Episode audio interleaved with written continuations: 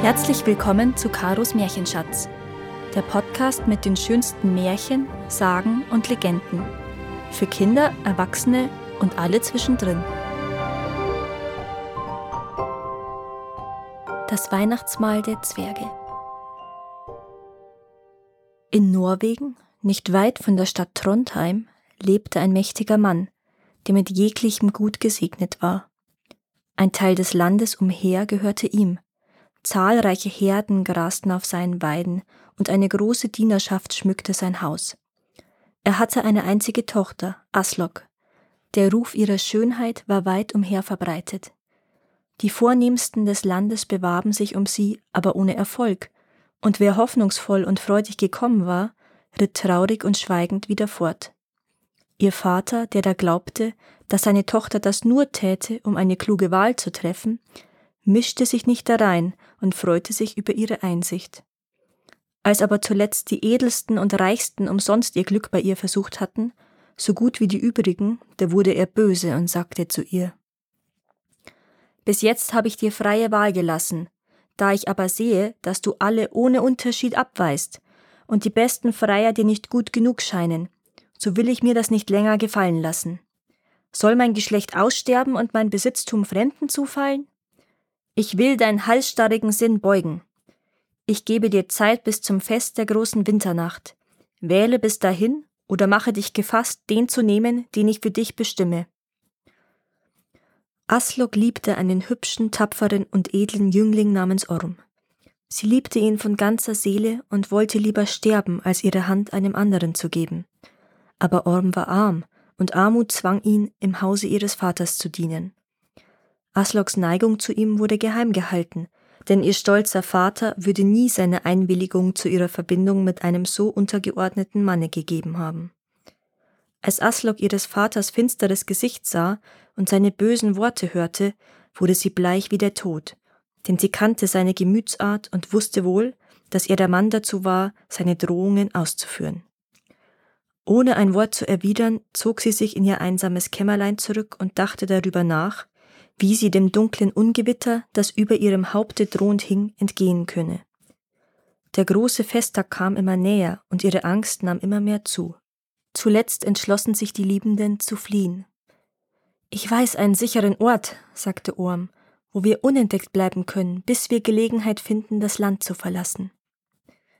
In der Nacht, als alles schlief, führte Orm die zitternde Aslok über Schnee und Eisfelder den Bergen zu. Der Mond und die Sterne, die in der kalten Winternacht immer heller scheinen, leuchteten ihnen. Sie hatten einige Kleider und Felle mitgenommen, das war alles, was sie tragen konnten. Die ganze Nacht stiegen sie auf den Bergen umher, bis sie einen einsamen, von Felsen umgebenen Platz erreichten. Hier geleitete Orm die ermüdete Aslok in eine Höhle, deren dunkler und enger Eingang kaum sichtbar war. Die Höhle erweiterte sich aber bald zu einer großen Halle, die tief in den Berg hineinging. Orm zündete ein Feuer an, und so saßen sie bei demselben auf den Fellen ausruhend in tiefer Abgeschiedenheit von der Welt. Orm war der Erste, der diese Höhle entdeckt hatte, die nach heutigen Tages gezeigt wird, und da sonst niemand etwas davon wusste, so waren sie sicher vor den Verfolgungen des Vaters der Aslok. Sie brachten den ganzen Winter hierzu, Orm pflegte auf die Jagd zu gehen, und Aslok blieb in der Höhle, gab Acht auf das Feuer und bereitete die nötige Speise.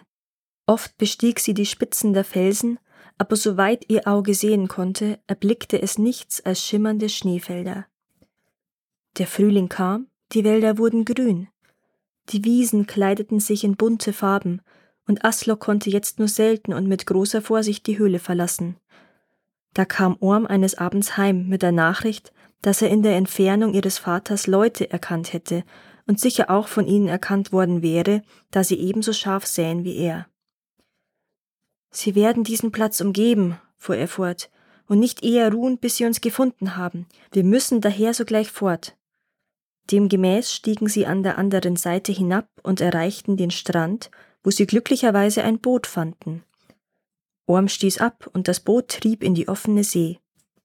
Ihren Verfolgern waren sie zwar entflohen, jetzt aber Gefahren anderer Art ausgesetzt. Wohin sollten sie sich wenden? Sie durften nicht wagen zu landen, da Asloks Vater Herr der ganzen Küste war und sie ihm in die Hände fallen würden. Es blieb ihnen weiter nichts übrig, als das Boot den Wogen und den Winden zu überlassen. Sie trieben die ganze Nacht fort. Bei Tagesanbruch war die Küste verschwunden und sie sahen nichts als Himmel und Wasser. Sie hatten nicht einen Bissen Nahrung mitgebracht. Hunger und Durst fingen an, sie zu quälen. Drei Tage wurden sie so fortgetrieben, und Aslok, schwach und erschöpft, sah den gewissen Untergang voraus. Endlich entdeckten sie am Abend des dritten Tages eine Insel von ziemlicher Größe, welche eine Menge kleiner Eilande umgaben. Orm steuerte sogleich darauf zu, aber als er sich der Insel näherte, erhob sich ein heftiger Wind, und die Wogen türmten sich höher und höher. Er wendete das Boot in der Hoffnung, an einer anderen Seite landen zu können, aber ebenso erfolglos. So oft das Schiff sich der Insel zu nähern versuchte, wurde es wie von unsichtbarer Gewalt zurückgetrieben. Gott, rief er aus und segnete sich und sah die arme Aslok an, die vor Schwäche zu sterben schien. Kaum war aber dieser Ausruf über seine Lippen gegangen, als der Sturm aufhörte, die Wellen sich ebneten und das Schiff ohne weiteres Hindernis landete. Orm sprang heraus. Einige Muscheln, die er am Strand fand, stärkten und belebten die erschöpfte Aslok so, dass auch sie bald das Boot verlassen konnte. Die Insel war mit kleinen Zwergstauden bewachsen und schien unbewohnt zu sein. Als sie aber bis in die Mitte derselben vorgedrungen waren, entdeckten sie ein Haus, das halb über und halb unter der Erde zu sein schien. In der Hoffnung, menschliche Hilfe zu finden, näherten sie sich dem Haus. Sie horchten, ob sie kein Geräusch hörten, aber das tiefe Stillschweigen herrschte ringsherum. Orm öffnete endlich die Tür und trat mit seiner Gefährtin ein. Wie groß war aber ihr Erstaunen, als sie alles wie für Bewohner eingerichtet fanden und doch kein lebendes Wesen sichtbar war. Das Feuer brannte auf dem Herd mitten im Zimmer, und ein Kessel mit Fischen hing über demselben und wartete wahrscheinlich auf jemand, der seinen Inhalt verzehren sollte. Die Betten waren gemacht und bereit, Schläfer aufzunehmen. Orm und Aslok standen eine Weile zweifelhaft und sahen sich furchtsam an. Endlich aber trieb sie der Hunger. Sie nahmen die Speisen und aßen. Als sie ihren Hunger gestillt hatten und bei den letzten Strahlen der Sonne weit und breit niemand gewahr wurden, gaben sie ihrer Müdigkeit nach und legten sich in die Betten, die sie so lange entbehrt hatten. Sie hatten erwartet, in der Nacht von den heimkehrenden Eigentümern des Hauses geweckt zu werden, aber ihre Erwartung hatte sie getäuscht. Auch am folgenden Tage zeigte sich niemand, und es schien, als wenn irgendeine unsichtbare Macht das Haus zu ihrer Aufnahme in Ordnung gebracht hätte. Sie brachten den ganzen Sommer höchst glücklich zu. Wohl waren sie allein, doch wurden die Menschen von ihnen nicht vermisst. Die Eier wilder Vögel und die Fische, welche sie fingen, lieferten ihnen hinreichende Nahrung. Als der Herbst kam, gebar Aslok einen Sohn. Mitten in ihrer Freude über seine Ankunft wurden sie durch eine wunderbare Erscheinung überrascht. Die Tür öffnete sich plötzlich und eine alte Frau trat ein. Sie hatte ein hübsches blaues Gewand an.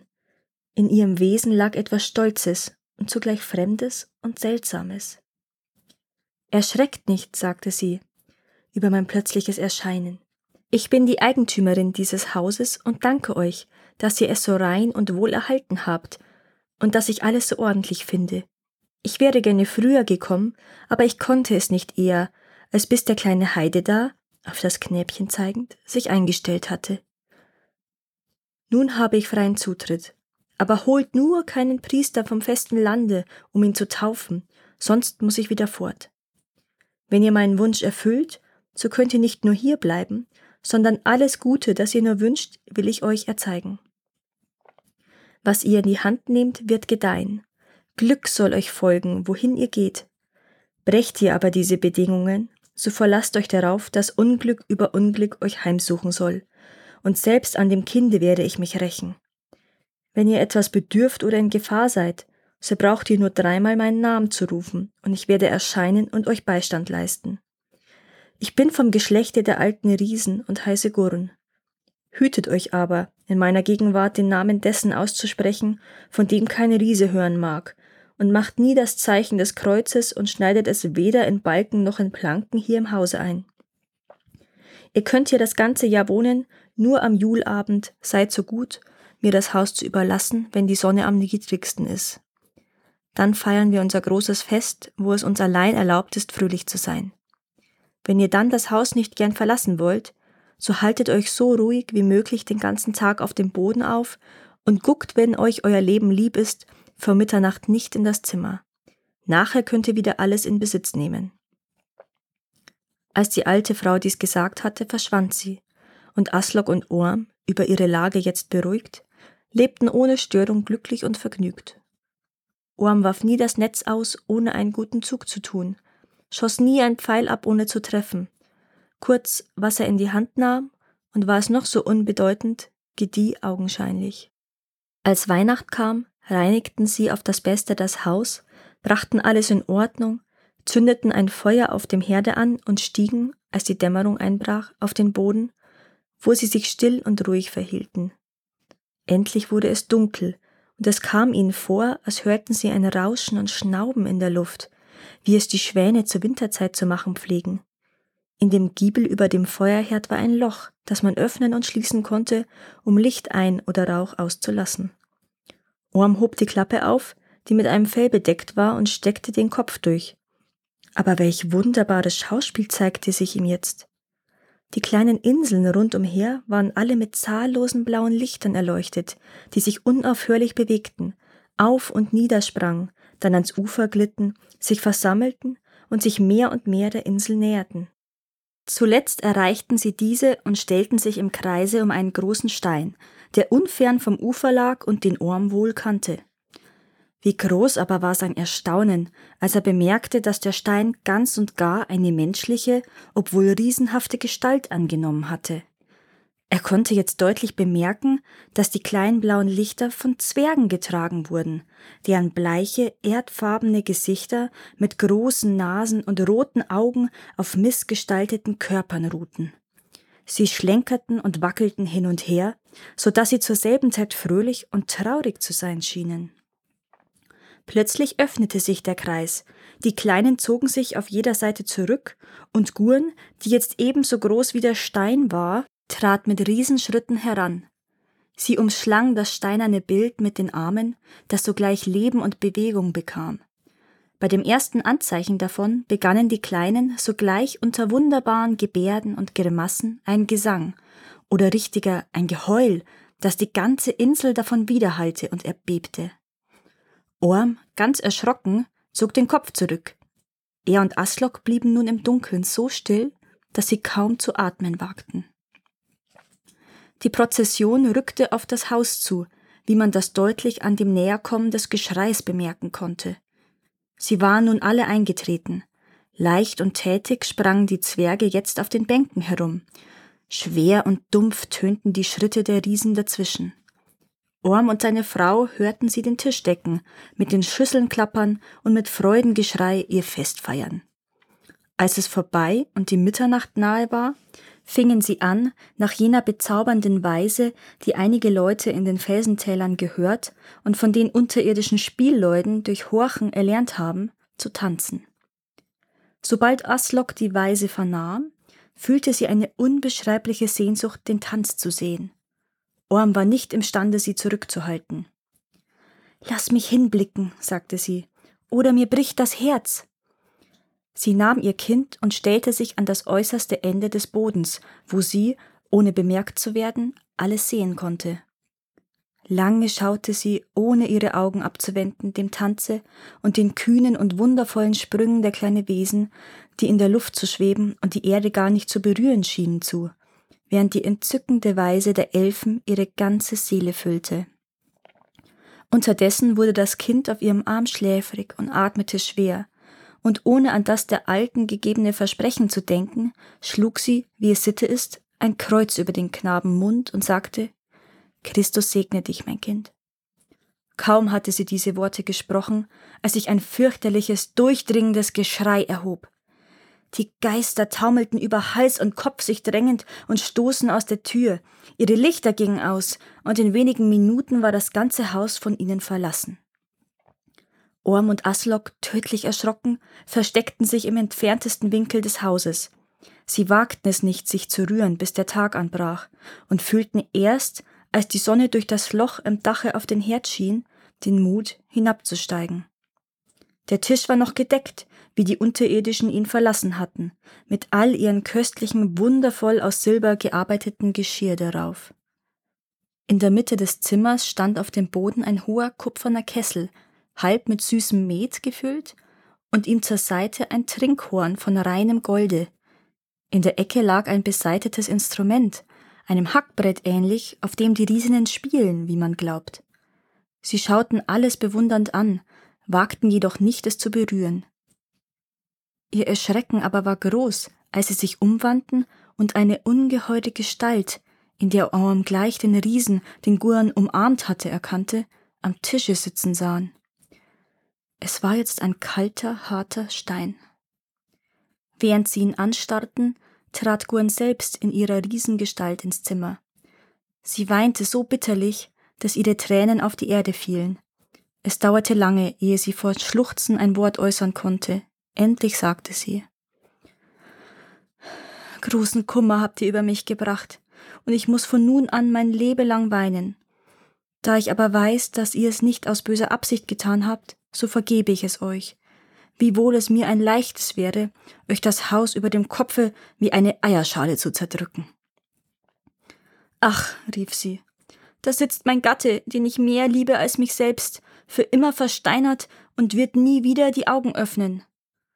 Dreihundert Jahre lebte ich bei meinem Vater auf der Insel Kunan glücklich, in jugendlicher Unschuld, die schönste der Riesenjungfrauen.